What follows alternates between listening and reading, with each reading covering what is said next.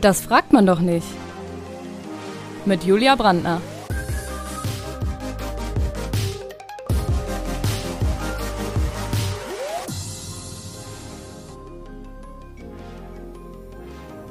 Heute mit Fee vom Russhammerhof.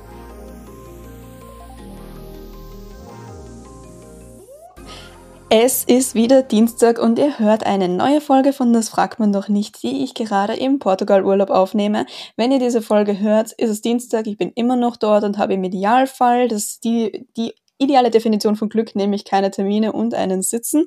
Aber jetzt gerade ist es Freitag in der Früh und deshalb habe ich noch keinen Sitzen, aber eine sehr, sehr nette Gesprächspartnerin heute am Start und zwar die liebe Fee vom Russhammerhof. Du bist Landwirtin und da, ich bin mit Landwirtinnen und Landwirten aufgewachsen. Ich bin in einem kleinen Bauerndorf quasi groß geworden und ich habe nie verstanden, wie kommt man zu dem Beruf, wenn man den nicht erbt.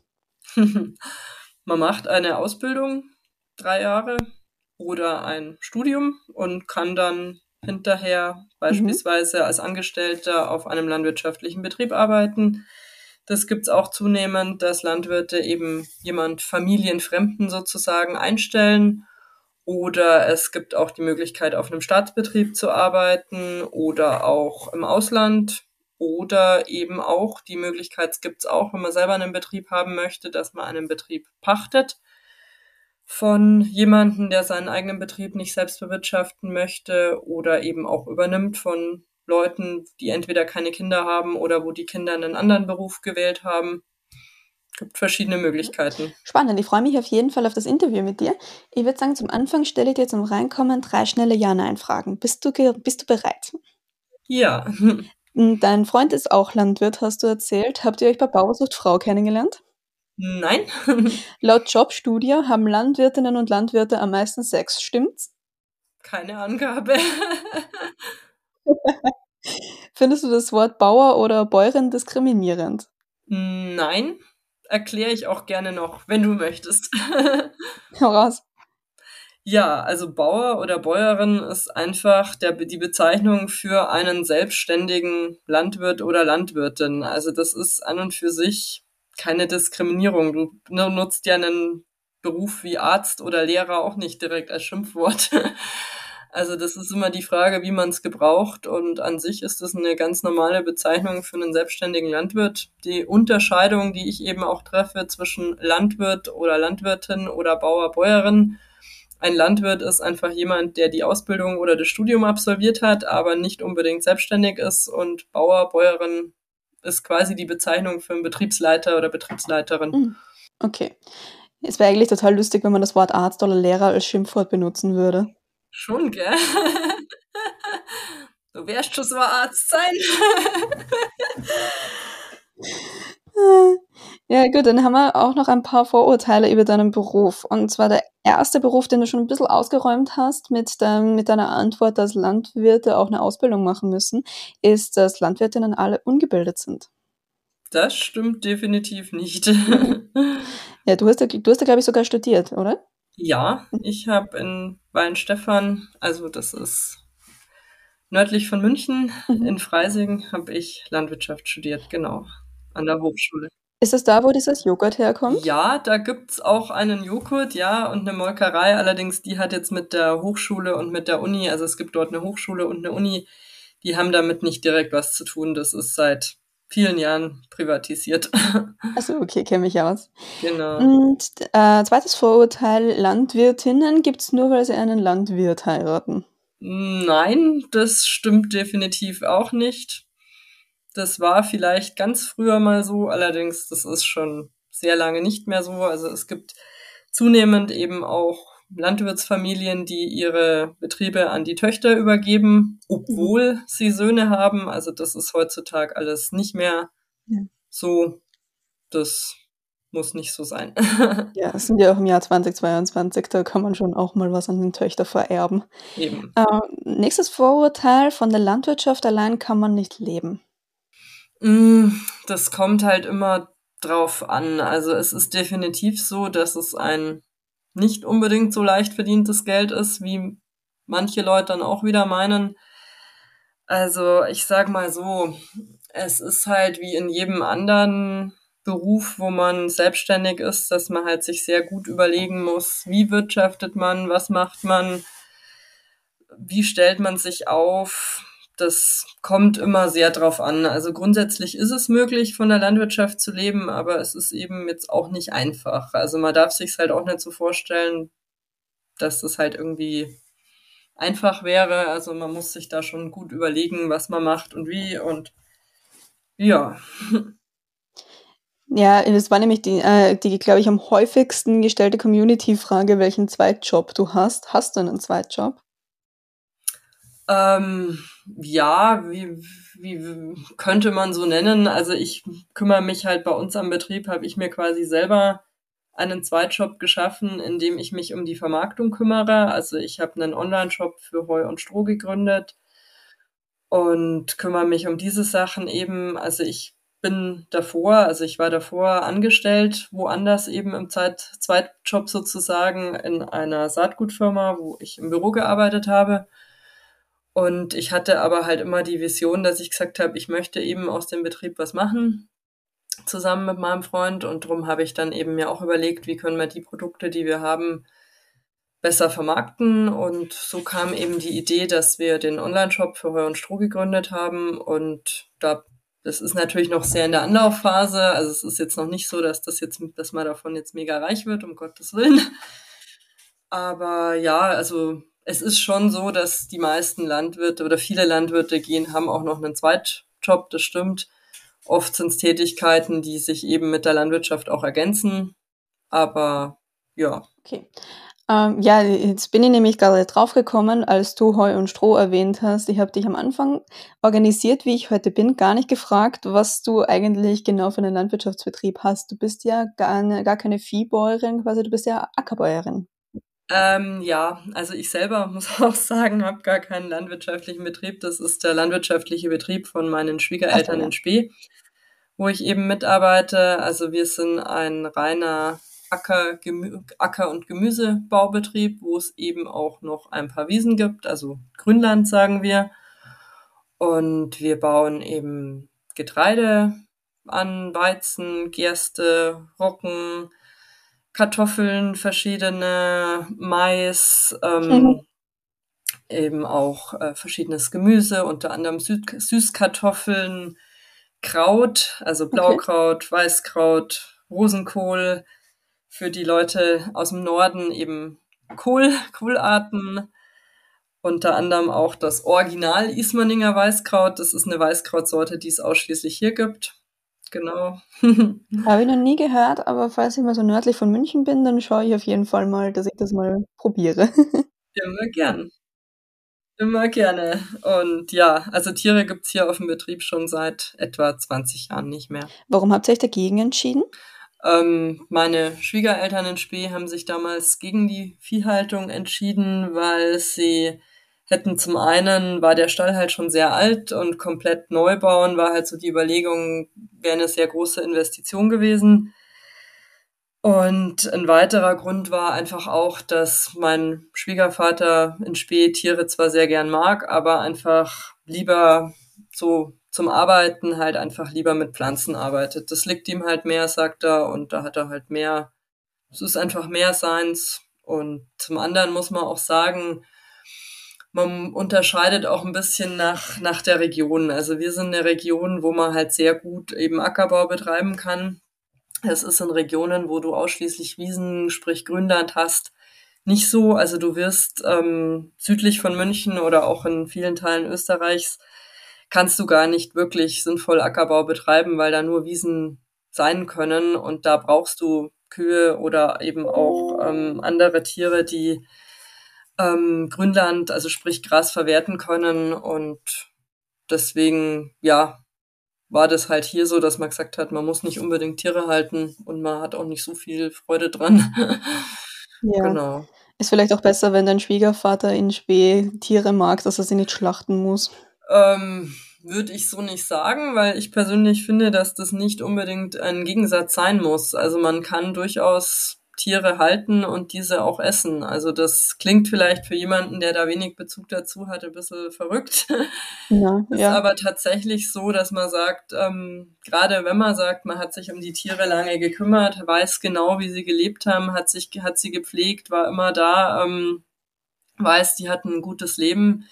Dann zu sagen, man isst sie, finde ich persönlich, ist jetzt absolut ähm, sogar nachvollziehbar, weil man eben genau weiß, wo das, wo die, wo das Fleisch, das man isst, herkommt. Also das würde ich jetzt so nicht sagen.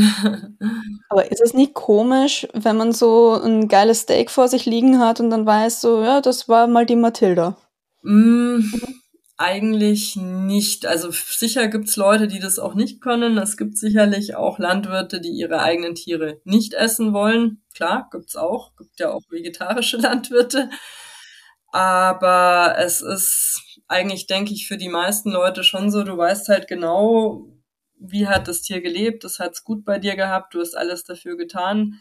Mir geht's auch so, ich esse sehr gerne Fleisch, mhm. eben, also ich esse nicht extrem viel Fleisch, aber wenn ich Fleisch esse, esse ich am liebsten Fleisch von Betrieben von Freunden, die eben viehhaltende Landwirte sind, wo ich halt genau weiß, die tun alles für ihre Tiere, die pflegen die wunderbar, Tiere haben's gut und ich finde, zu sehen auch, wie die Tiere gelebt haben und die Tiere auch zu, gewusst zu haben, die hatten es gut, ist eigentlich eine total schöne Sache. Das finde ich viel schöner, als wenn du irgendwie in den Supermarkt gehst und du weißt nicht, wo kommt das Tier her. Stimmt auch wieder. Ja.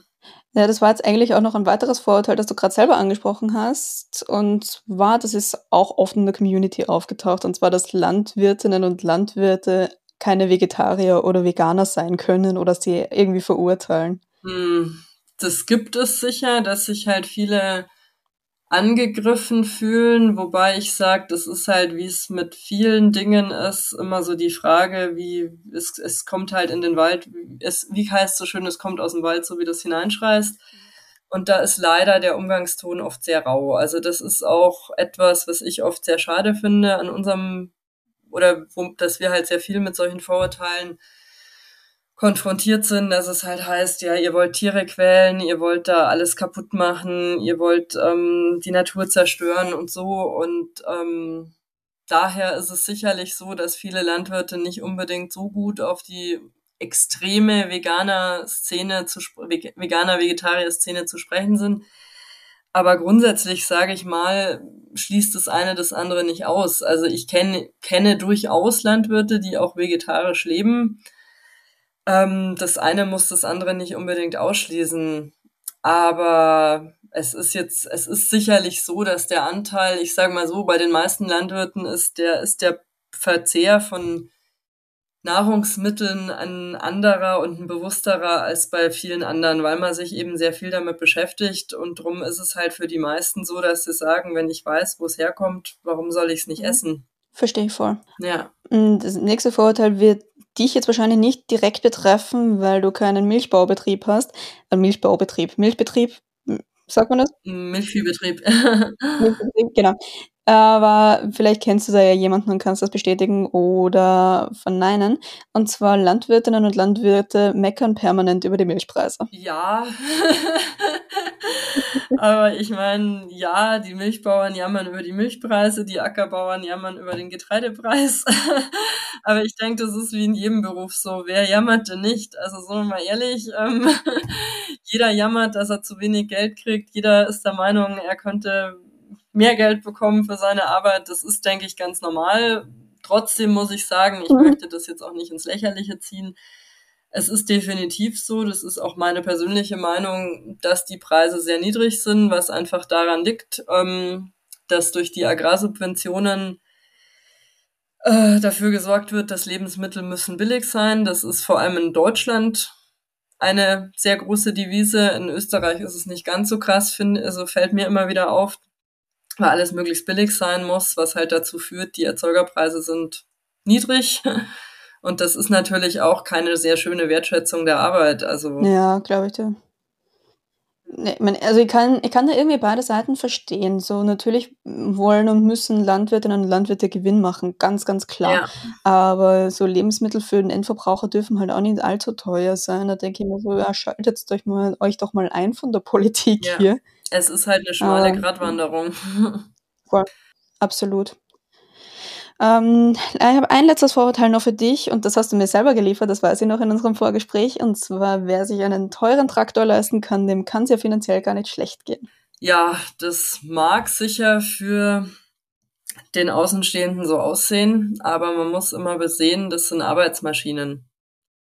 Ich meine, in jedem Beruf brauchst du Arbeitsmaterial, damit du auch zeitgemäß auf dem Stand der Zeit arbeiten kannst. Und ähm, Traktoren oder eben andere Maschinen sind einfach unsere Arbeitsmittel. Also das ist jetzt nicht, dass man sagt, man kauft sich einen Porsche, um damit durch die Gegend zu düsen oder man geht Golf spielen oder so, sondern das sind Arbeitsmaschinen. Ich meine, wenn du jetzt als ähm, Kfz-Mechaniker selbstständig bist, brauchst du auch eine Hebebühne hm. und ähm, Werkzeugmaschinen. Wenn du Arzt bist, brauchst du auch Röntgengeräte und so weiter und so fort, die du einfach brauchst, um deine Arbeit machen zu können. Und wenn du, du heutzutage als Landwirt arbeiten möchtest, dann brauchst du entsprechende Maschinen, sonst ähm, kannst du einfach deine Arbeit nicht machen. Ja, ich habe auch einen teuren Laptop.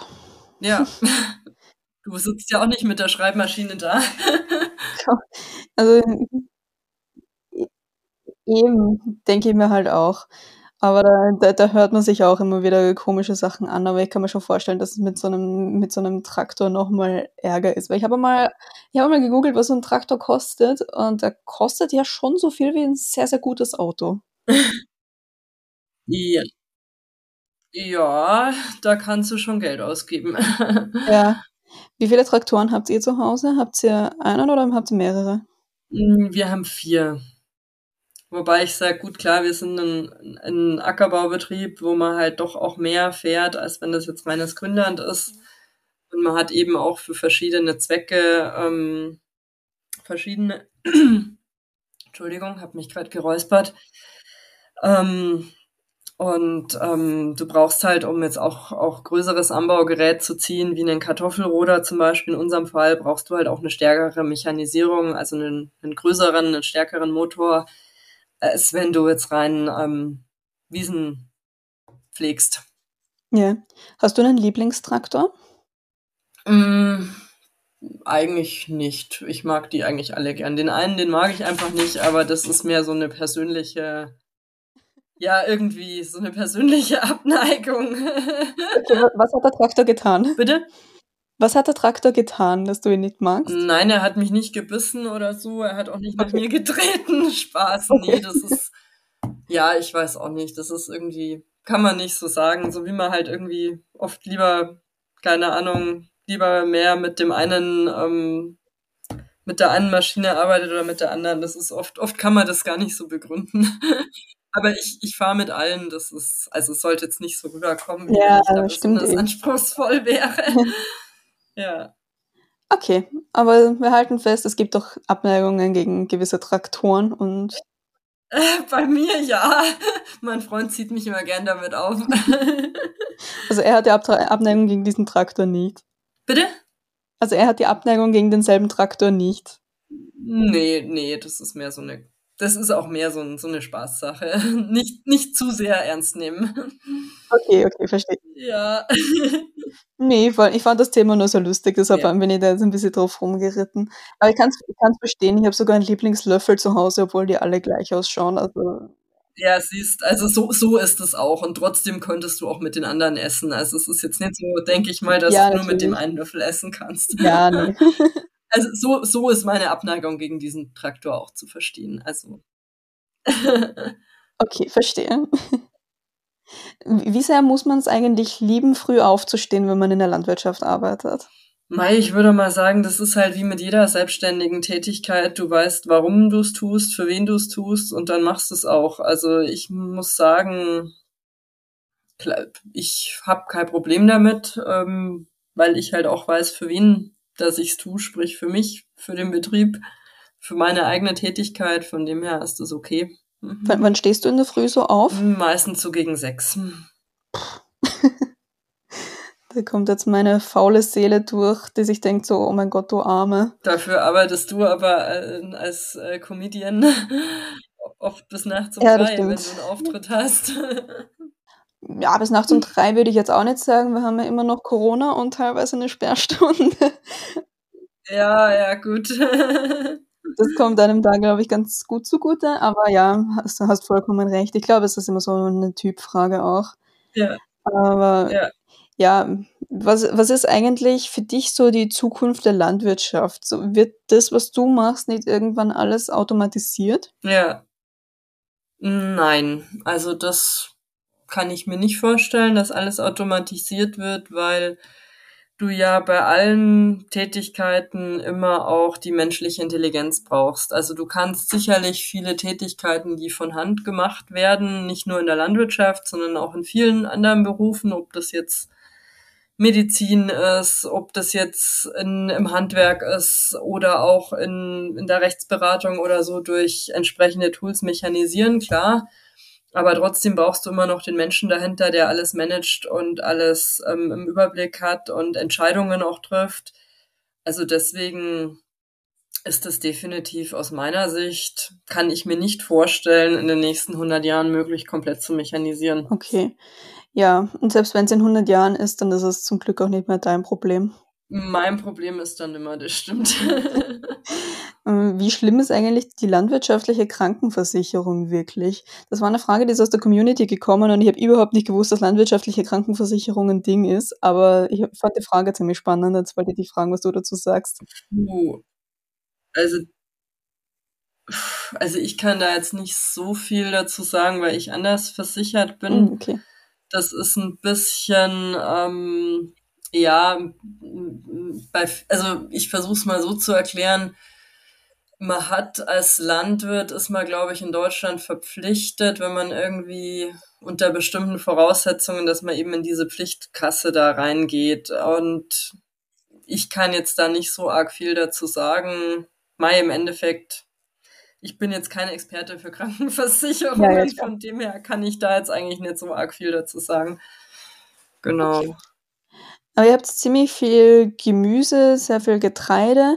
Da gibt's ja unglaublich viele Grenzwerte, die man da irgendwie von der EU aus einzuhalten hat. Wie schwer ist es, diese wirklich einzuhalten?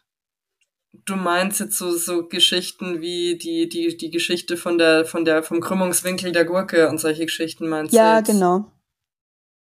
Ich sag mal so, da sind wir nicht ganz so betroffen davon, weil wir sehr viel direkt vermarkten und direkt an ähm, Kunden oder auch Großkunden verkaufen. Von dem her ist das jetzt bei uns nicht so dramatisch. Aber wenn du halt jetzt rein für, für spezielle Supermärkte produzierst und wirklich nur für die, dann kann ich mir schon vorstellen, dass es für den einen oder anderen auch nicht so lustig oft ist. Ja, wa warum verkaufen dann Leute eigentlich überhaupt an, an Supermärkte? Das klingt ja urmühsam. Ja, was heißt urmühsam? Es hat alles halt sein Für und sein Wider. Und das ist halt sicherlich für den einen oder anderen, jeder, jeder wählt halt, wie, wie in an, allen anderen Selbstständigkeiten auch, wählst du halt ein gewisses Ge Geschäftsmodell, was für dich passt. Und manche sagen halt, sie produzieren halt gerne für einen Supermarkt, weil sie da halt relativ einen sicheren Preis bekommen, relativ sicher ab, abgenommen bekommen. Man darf halt auch nicht vergessen, die Direktvermarktung ist sehr zeitintensiv. Also das ist nicht nur der Verkauf an sich, sondern ich mache ziemlich viel Marketing eben auch durch die Website, die Pflege der Social-Media-Kanäle, durch ähm, die Pflege auch des Hofladens. Das muss auch immer alles entsprechend ausschauen, dekoriert sein auch, weil die Leute, wenn kommen, wollen ja auch, dass das nach, nach was aussieht. Die wollen ja auch ein gewisses Verkaufserlebnis haben. Und das muss man eben auch mögen und ähm, von dem her, Mai, es, es kann auch nicht jeder alles direkt vermarkten. Also das ist auch schlichtweg nicht möglich. Also du wirst immer beides brauchen, denke ich. Auf jeden Fall, auf jeden Fall. Wie viele Pestizide setzt ihr ein? Wie viele Pestizide? Also ich sage mal so, Pflanzenschutz betreiben wir, ja. Wir verwenden Pflanzenschutzmittel. Das ist auch notwendig, weil du einfach eine gewisse Qualität bei den Lebensmitteln haben möchtest. Du möchtest ja jetzt auch keinen vergammelten Salat, gut, Salat bauen wir nicht an, aber vergammelten, ähm, verfaulten Kohl haben, Kraut haben oder Kartoffeln. Also wir verwenden Pflanzenschutz, ja. Ähm, wie eigentlich alle Bauern. Also es das heißt ja immer, viele denken immer, Biobauern würden keinen Pflanzenschutz betreiben. Das stimmt so nicht. Das sind teilweise einfach andere Mittel, wo man auch sagen kann, ähm, aus Sicht, was ist schädlich oder nicht. Pflanzenschutzmittel haben aus meiner Sicht oft auch zu Unrecht ein verdammt schlechtes Image. Also es wird oft so dargestellt oder die Leute denken oft, oh Gott, Hilfe, da will uns jemand vergiften. Im Endeffekt musst du es dir vorstellen wie Medizin. Du nimmst Medizin, wenn du sie brauchst. Du sprichst dir jetzt auch nicht Insulin, wenn du kein Diabetes hast, sag ich mal. Hm, ja, nee. ja, nicht. Und du nimmst auch nicht Tabletten, wenn du, wenn du sie nicht brauchst. Allerdings ist es so, wenn du sie brauchst, bist du froh, dass es es gibt und nicht an Diabetes sterben musst oder an irgendeiner anderen Krankheit einfach zu leiden hast. Und so setzt eben, setzen eben Landwirte Pflanzenschutzmittel ein, um eben die Pflanzen zum einen gesund zu erhalten, beziehungsweise wenn jetzt eine Krankheit schon aufgetreten ist, zum Beispiel ein bestimmter Pilz, um den Pilz zu stoppen, damit man eben dann auch das Getreide verwenden kann. Allerdings muss ich dazu auch sagen, das ist ein sehr komplexes ähm, Spiel auch, oder ja, Spiel klingt so nach, äh, nach lustig, weil lustig ist es ja eigentlich nicht. Es ist sogar eine sehr ernsthafte Angelegenheit. Um überhaupt Pflanzenschutzmittel anwenden zu dürfen, musst du in Deutschland nicht nur eine Ausbildung oder Studium als Landwirt haben, sondern du musst dich alle drei Jahre auch nochmal ein Seminar besuchen, wo eben dein sogenannter Pflanz Pflanzenschutz-Sachkunde-Nachweis, ich glaube, so heißt es auf Behördendeutsch, muss nochmal nachschauen, erneuert wird, wo du eben genau nochmal drüber geschult wirst, ähm, was ist einzuhalten bei der Anwendung, wie musst du das machen, worauf ist zu achten, was musst du an Schutzmaßnahmen treffen. Also das ist sehr komplex und das darf auch nicht jeder. Und wenn man das auch mal vergleicht, was ist teil, also das finde ich immer wieder total verrückt was sind teilweise auch an Pflanzenschutzmittel zugelassen für den Hausgartenbereich. Da sind oft Mittel zugelassen, die darfst du in der Landwirtschaft gar nicht mehr verwenden. Oder auch in Konzentrationen, wenn man da überlegt, was da oft Hausgärtner in ihre, in ihre ähm, Schrebergärten an Mengen auch reinkippen, das ist hochgerechnet oft ein Vielfaches von dem, was Landwirte verwenden weil da wirklich auch in der Landwirtschaft sehr darauf geachtet wird, dass man eben nur das einsetzt, was notwendig ist, weil was man auch nicht vergessen darf, ähm, Pflanzenschutzmittel sind sehr, sehr teuer. Also du überlegst dir genau, ja. macht es Sinn, rechnet sich das, ähm, ist es sinnvoll und dann erst kaufst du es ein und verwendest es, weil die Sachen sind unheimlich teuer und das Klischee von wegen, die Bauern fahren zum Spritzen, weil es so lustig ist, also das ist nicht so. Im Gegenteil. Woher glaubst du, kommt der schlechte Ruf von Pestiziden oder Pflanzenschutzmitteln? Woher das kommt? Hm, schwer zu sagen. Ich denke, sicher war es früher so, das muss man schon auch dazu sagen. Früher waren Mittel zugelassen, die sicherlich auch sehr schädlich waren, ja. Also es gab sicherlich früher auch viele gesundheitliche Schäden durch Pflanzenschutzmittel oder auch Umweltschäden, sicher. Also das ist absolut nicht von der Hand zu weisen, dass das so war.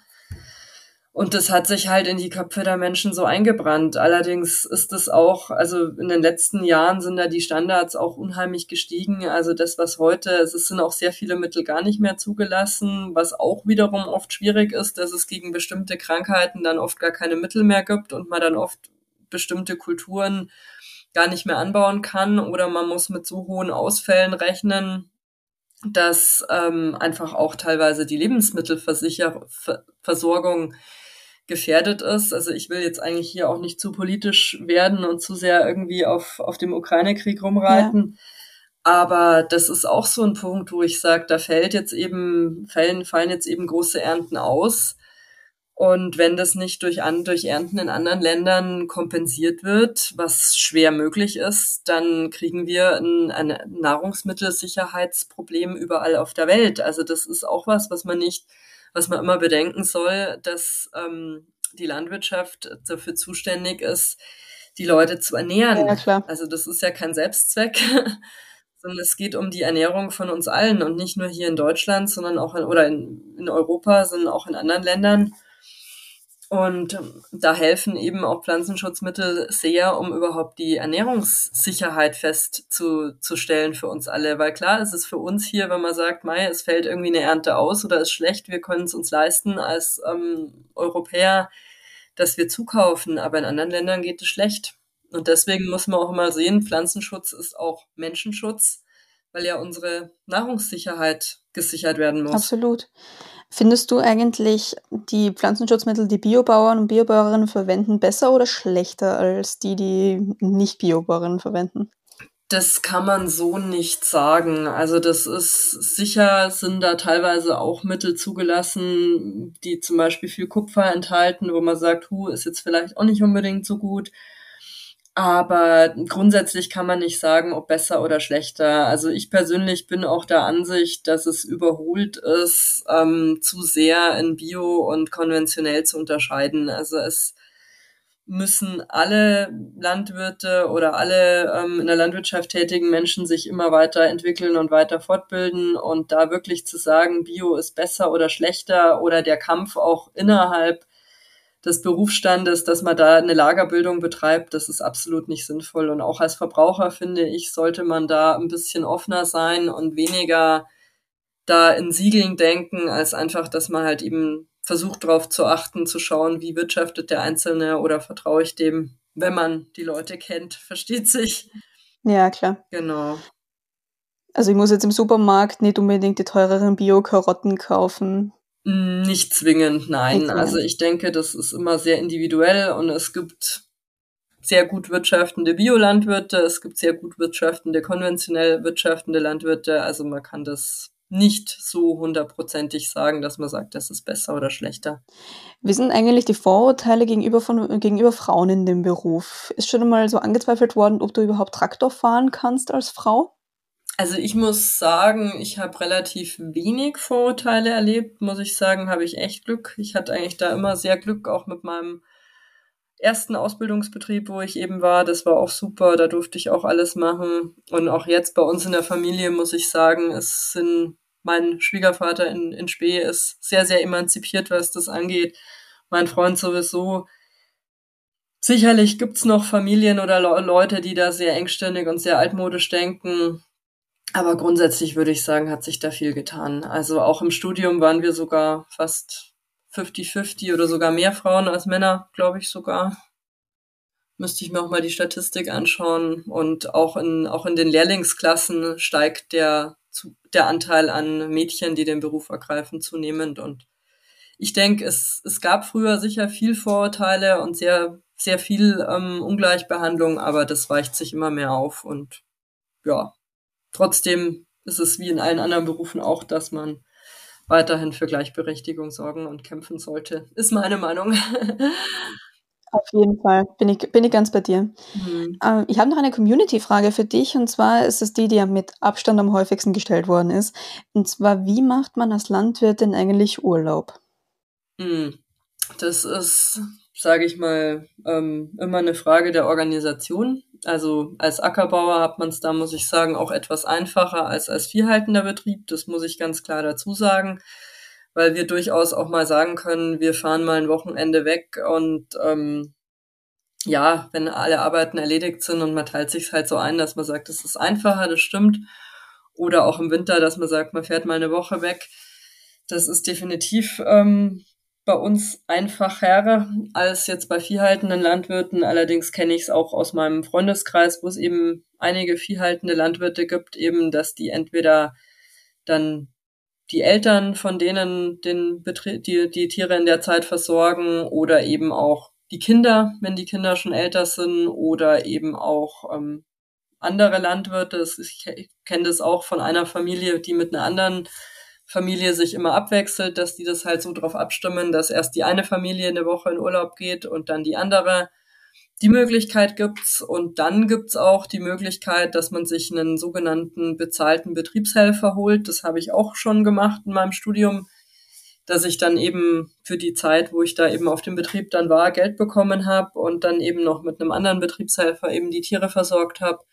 Also die Möglichkeit gibt's, wobei ich sage, das ist natürlich halt auch immer mit Kosten verbunden und mit Vertrauen, weil viele Landwirte halt auch sagen, die haben das, viele Landwirte gerade in der Milchviehhaltung haben eine sehr enge Bindung zu ihren Tieren und die wollen halt dann oft ihre Tiere einfach ungern allein lassen, weil sie sagen, nur ich kenne das Tier gut und vertraue da niemanden. Also das gibt schon auch. Und das ist halt auch mal eine Kostenfrage. Und da man halt oft nicht so arg viel verdient, ist es halt jetzt auch nicht so, dass man sagt, man fährt im Jahr fünfmal in Urlaub. Mhm. Ja, verstehe ich. Klar. Aber wenn du auf Urlaub fährst, wo fährst du gerne hin?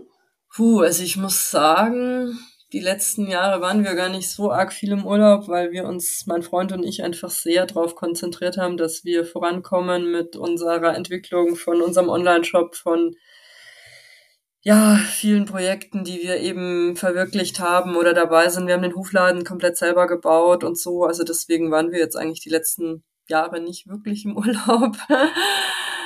Aber ich werde nächstes Jahr mit einer Freundin in die Türkei fliegen, weil die ist auch Landwirtin, witzigerweise, ja. Und ja, sie organisiert sich das so, dass sie dann eben auch wegfliegen kann. Also das ist möglich, wenn man möchte, ja. Sehr, sehr cool.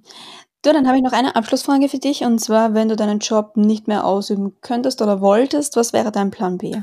Also ich hoffe natürlich, dass ich bei diesem Beruf bleiben kann, bis ich irgendwann mal alt und alt und grau bin. Aber sollte ich das aus irgendwelchen Gründen nicht mehr machen könnte, können, könnte ich mir auch vorstellen, entweder als Lehrerin zu arbeiten im landwirtschaftlichen Bereich, wenn ich in der Branche bleiben könnte. Wenn ich jetzt sage, ich könnte wirklich die Branche nicht mehr machen, aus welchen Gründen auch immer, könnte ich mir auch gut einen sozialen Beruf vorstellen, was mit Kindern Kinder, kind, also Erzieherin oder so, sowas könnte ich mir auch gut vorstellen. Genau. Aber ich hoffe natürlich, dass ich in dem Beruf bleiben kann. Dann drücke ich dir alle Daumen dafür, dass sich dieser Wunsch erfüllt. Fee, ich danke dir vielmals für deine Zeit und falls ihr da draußen Fee folgen wollt, äh, sie heißt auf Instagram Lotte vom Russhammerhof und die Website ist www.russhammerhof.de. Verlinke ich alles in den Show Notes, dann könnt ihr die Fee auch finden. Danke. Danke für deine Zeit, Fee. Ich hoffe, du hast noch einen wunderschönen Tag. Ja, ebenfalls und hat mir mega Spaß gemacht. mir auch. Gut, euch da draußen hat es hoffentlich auch Spaß gemacht, uns zuzuhören. Ich bin heute noch etwas müde, deshalb bitte verzeiht mir meine Stimme heute. Mei. Aber ja, ich werde deshalb jetzt auch gleich mal noch eine Runde schlafen. ich, ich wäre so verzweifelt in deinem Beruf, glaube ich, wenn ich so früh aufstehen müsste wie du. Ich habe wirklich vollsten Respekt vor dir. Mei, das ist immer eine Frage, wie, wie man es halt auch gewohnt ist. Wahrscheinlich. Und es gibt ja auch mal ruhigere Phasen. Also es ist ja nicht so, dass es immer nur so. Also es ist, ich finde, das wird auch oft immer alles so negativ dargestellt.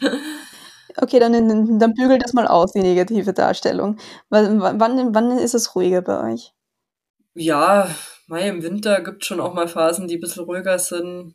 Aber ehrlich gesagt, ich bin jemand, ich will es eigentlich auch gar nicht immer ruhig haben. Also ich habe immer so viele Projekte, das könnte man noch machen und da könnte man noch was optimieren. Mhm. Also ich habe gerne Action. Ich bin einfach jemand, der gerne Action hat. nice. Dann hast du, glaube ich, eh genau den richtigen Beruf dafür ausgesucht. ja. Na, sehr cool. Dann wünsche ich dir noch einen schönen Tag, euch da draußen auch. Seid lieb zueinander. Tschüss.